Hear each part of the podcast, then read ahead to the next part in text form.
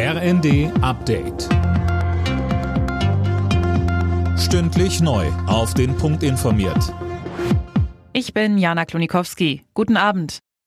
Die Nachricht vom Tod des russischen Oppositionspolitikers Alexei Nawalny hat international Bestürzung ausgelöst. Kanzler Scholz sagte, Nawalny habe seinen Mut mit seinem Leben bezahlt.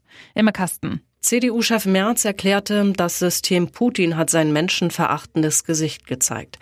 Die EU hält das russische Regime für allein verantwortlich für diesen tragischen Tod, twitterte EU-Ratspräsident Michel. Und auch die US-Regierung macht Moskau verantwortlich.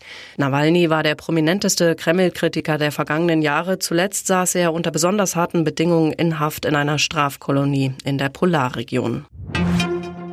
Deutschland und die Ukraine wollen beim Thema Sicherheit noch enger zusammenarbeiten. In Berlin haben Kanzler Scholz und der ukrainische Präsident Zelensky ein entsprechendes Abkommen unterzeichnet. Scholz bekräftigte, wir werden unsere ukrainischen Partner auch beim Aufbau moderner, wehrhafter Streitkräfte unterstützen, um jeden zukünftigen Angriff abzuschrecken. Und sollte es in Zukunft noch einmal zu einer russischen Aggression kommen, haben wir detaillierte Unterstützungsvereinbarungen getroffen, diplomatisch, wirtschaftlich und mit militärischer Ausrüstung.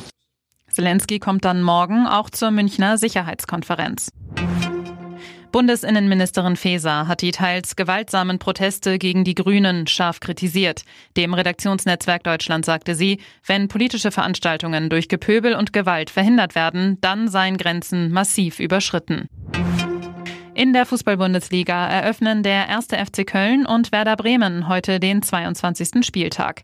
Die Bremer könnten mit einem Erfolg wieder Richtung Europacup-Plätze schielen. Die Kölner brauchen die Punkte im Abstiegskampf. Anstoß ist um 20.30 Uhr. Alle Nachrichten auf rnd.de